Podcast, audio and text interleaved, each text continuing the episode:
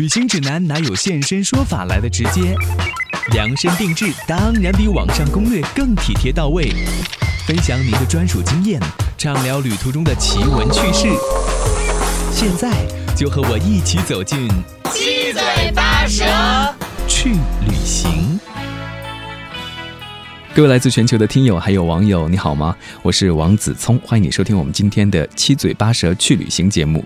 有的时候我们真的很想来一趟说走就走的旅行，但是太远的地方要去的话呢，就会不太方便。因此，像韩国这样的国家就成了很多朋友的首选。我们一般去韩国的行程安排都还是比较城市化的，可能回来大家聊起来的时候呢，彼此的故事还有经历都大同小异。那么去韩国旅行的话，可以玩出什么样不同？的花样来，欢迎你收听我们今天的节目。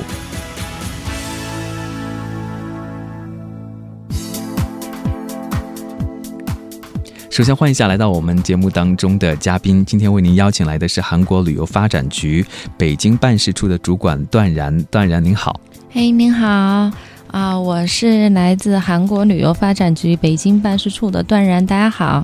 嗯，当然，因为我们是在旅博会上面认识的哈，所以其实旅博会有很多朋友都对韩国非常的感兴趣。我不知道现在到韩国去旅行的朋友，那人数是不是也在逐年的递增，越来越多的，越来越方便。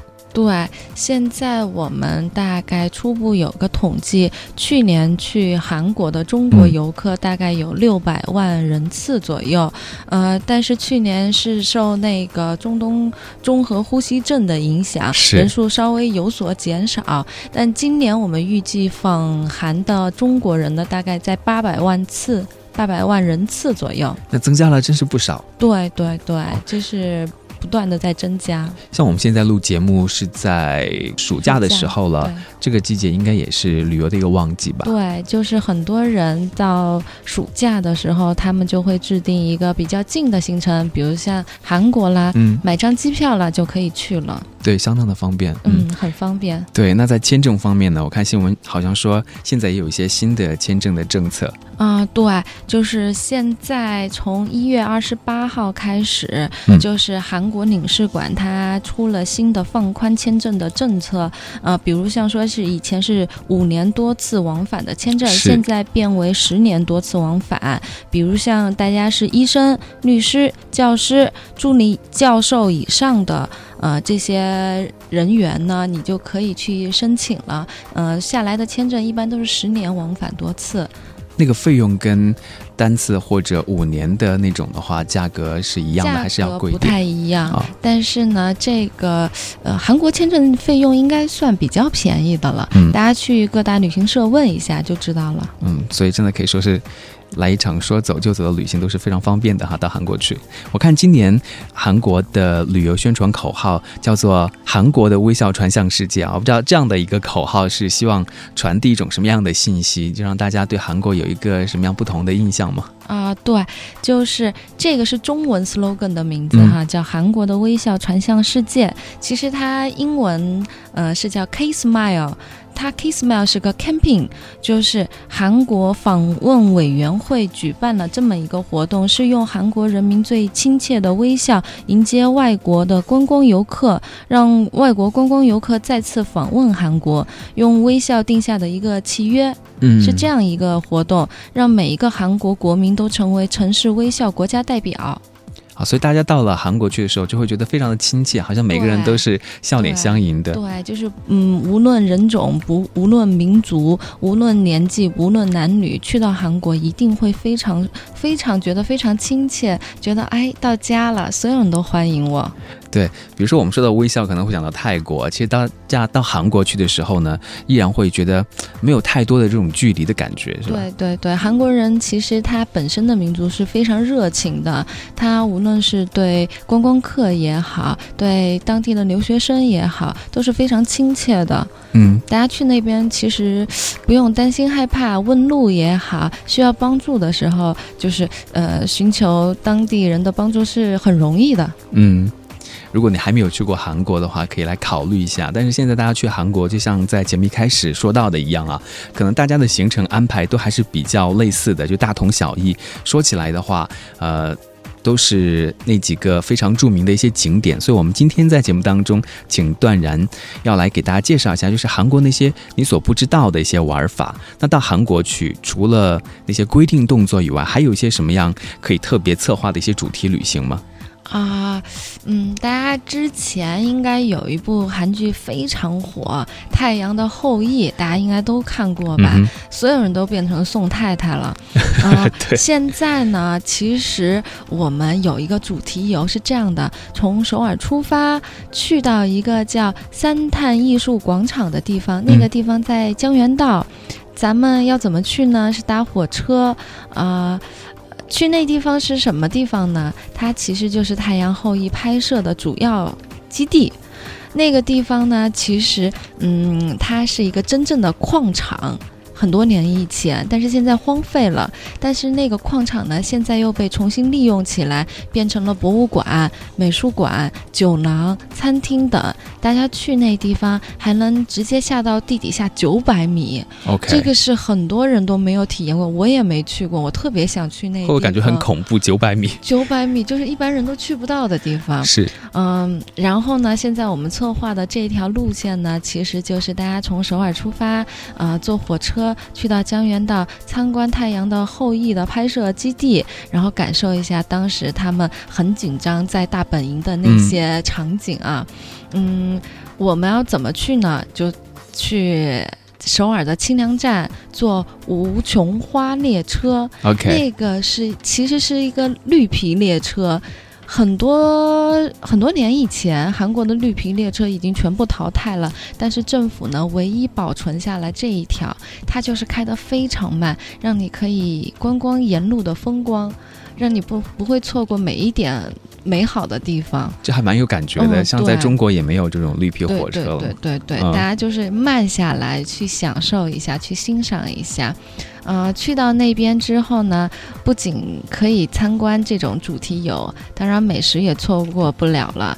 呃，我们知道，在部队吃的东西和在外面吃的东西肯定不太一样。对。但是呢，部队的很多吃法呢，其实传到了民间。就比如像说是部队锅，那个其实就从部队传出来的。OK。所有人都很喜欢。然后还有便当，便当是用铁皮做的。呃，那个饭盒装的便当，那个是直接可以加热，因为你去外面，比如像拉链的话，你其实没有很好的炊具可以加热。但是他们如果带了铁皮的便当盒去带上便当的话，直接可以加热了。这种吃法就是完全不同的风味。大家其实现在年轻人也非常喜欢这种吃法，也想去体验一下。中国其实都很少看到那样子的吃法了。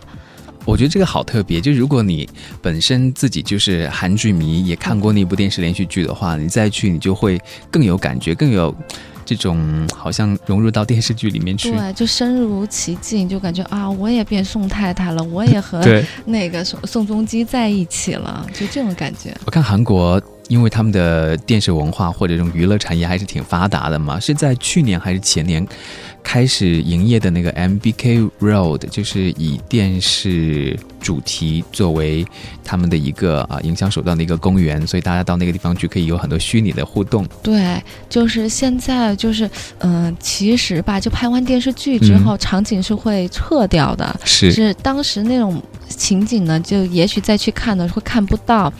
啊！但是有很多游客呢，就跟我们讲，就说：“哎呀，他们拍的那个地方，我们还能去看一下吗？特别想去看。”所以现在韩国政府也好，娱乐公司也好，他们就会把这些东西固定保存下来，让这些影迷、让这些粉丝去到那边也能体验，也能感受。嗯，哎，我看你们上次在旅博会的时候，也专门找了一个工作人员打扮成。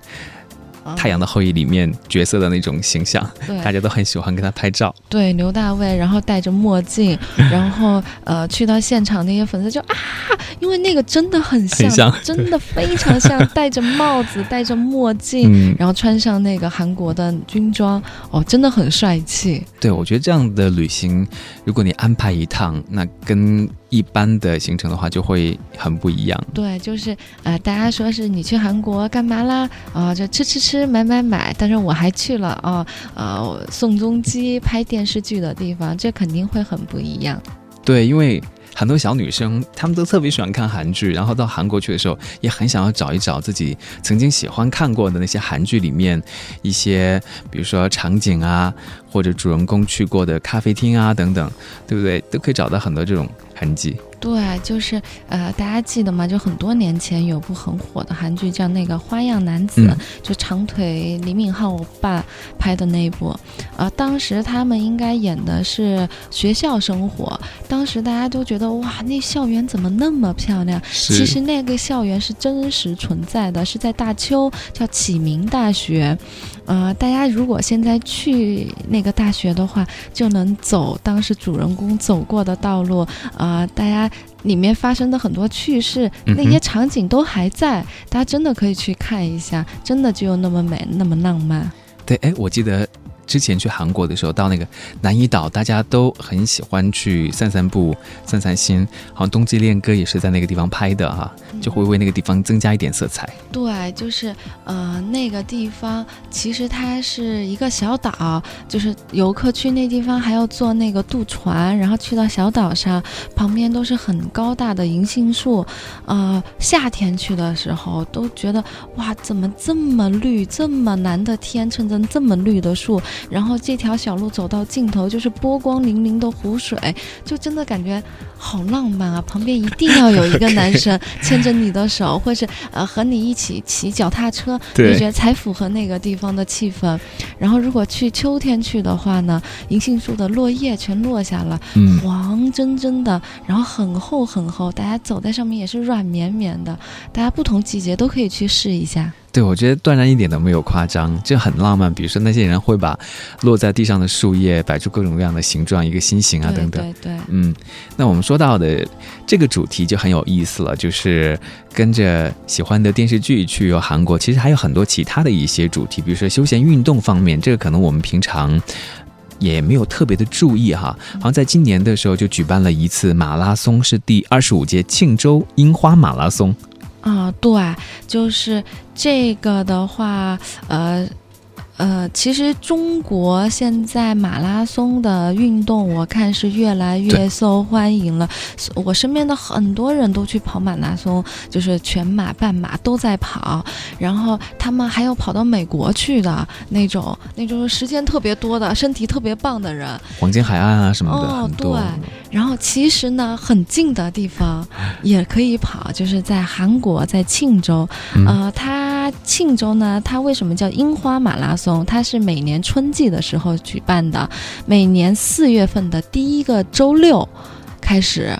嗯，它主要分为呃全部的行程的话，大概有二十有四十二公里，半程的话有二十一公里左右。嗯。它其实是这个马拉松的路线，它是会沿着樱花绽放的路线。你跑马拉松的时候，就真的看见那樱花就在你身边飘落，特别美。呃，去到那个地方呢。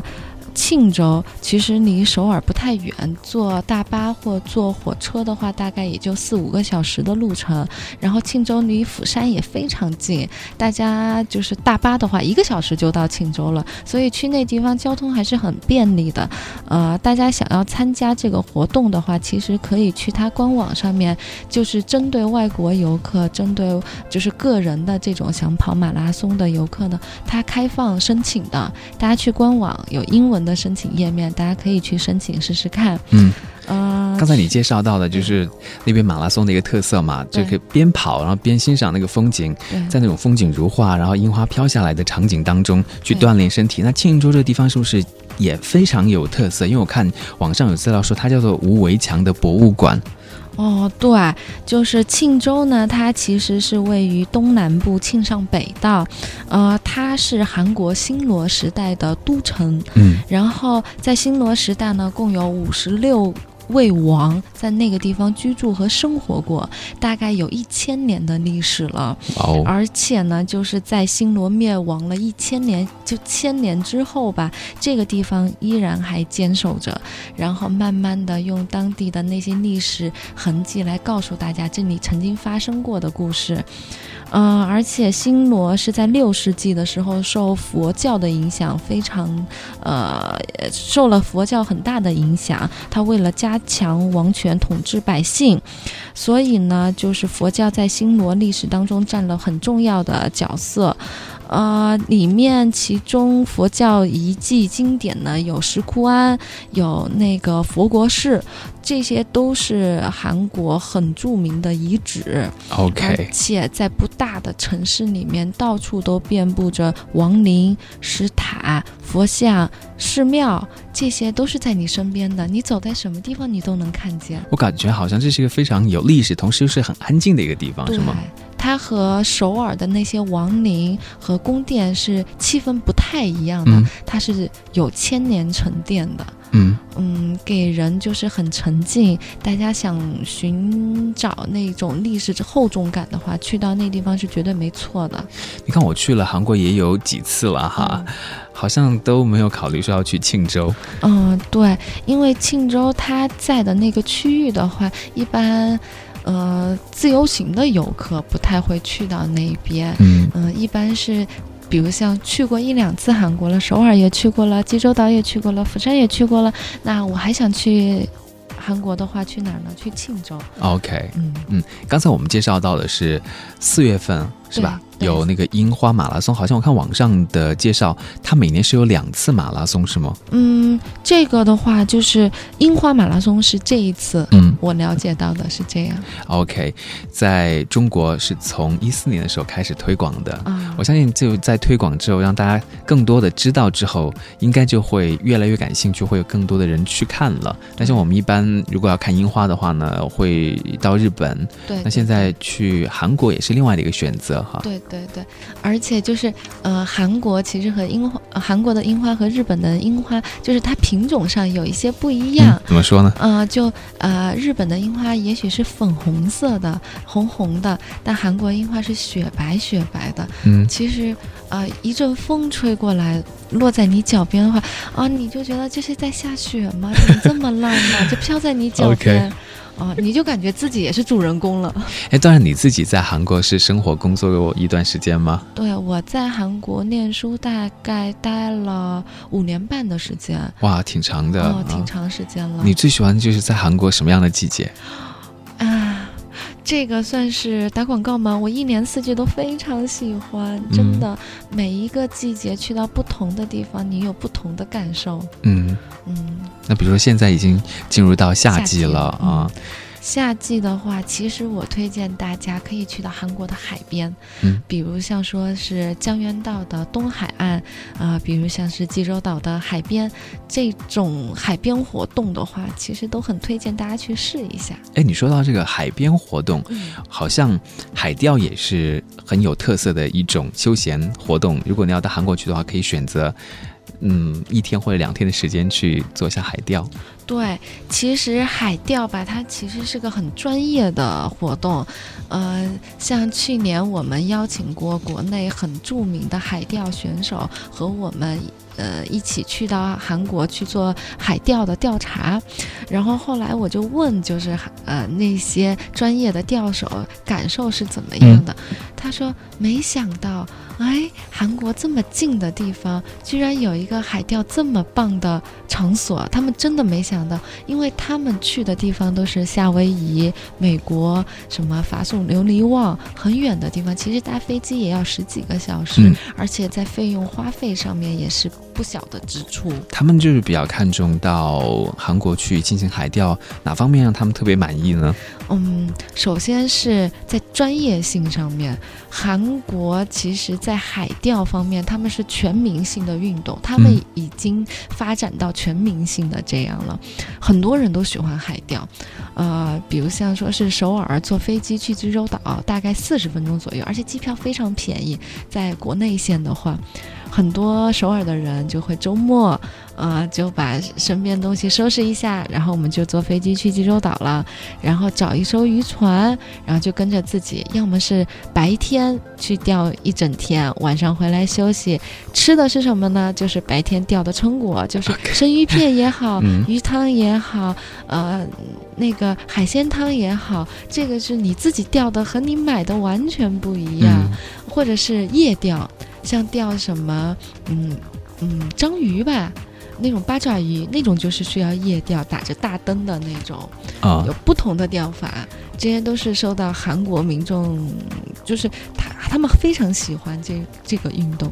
对，所以除了观光购物以外，其实这是一种很好的可以去接触大自然的一种方式。对，休闲运动。嗯，而且我看资料说，济州岛也是全韩国。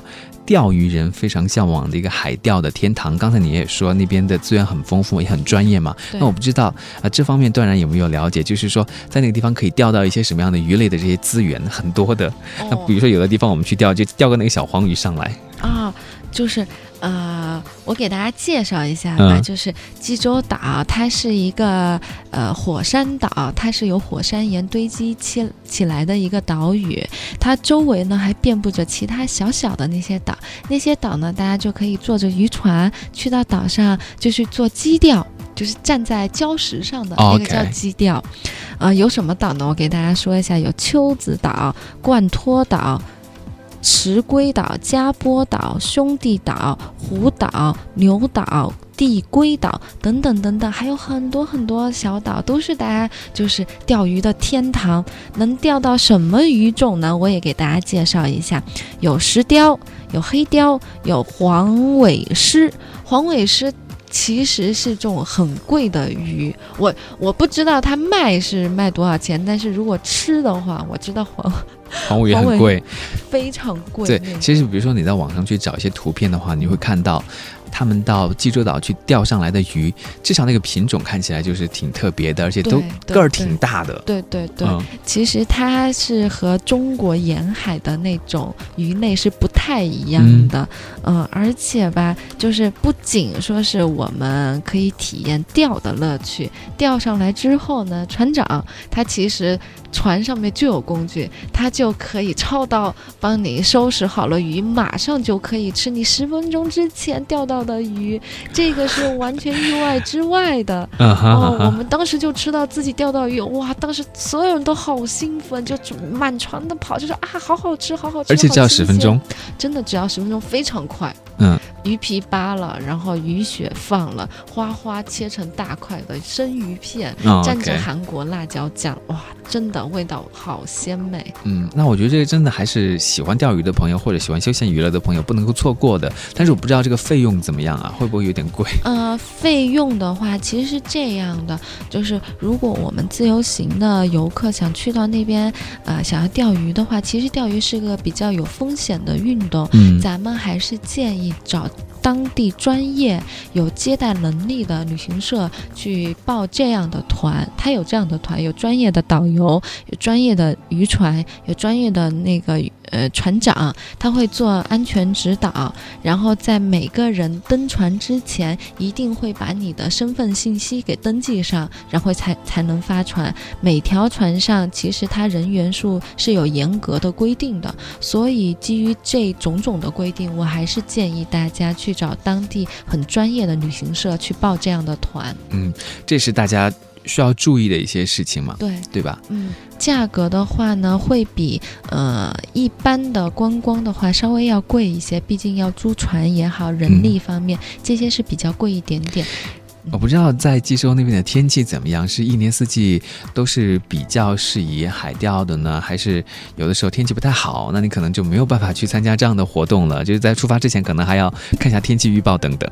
啊，我们其实呃分了淡季和旺季，大概是四月开始，呃，一直到来年的大概一月之前吧。其实呃，专业的海钓选手。跟我们讲说，是那一段时间大家都可以钓到鱼，都有不错的鱼货。嗯，这段时间大家去应该不会失望的。OK，哎，有没有什么样的技巧啊？就是在海钓的时候。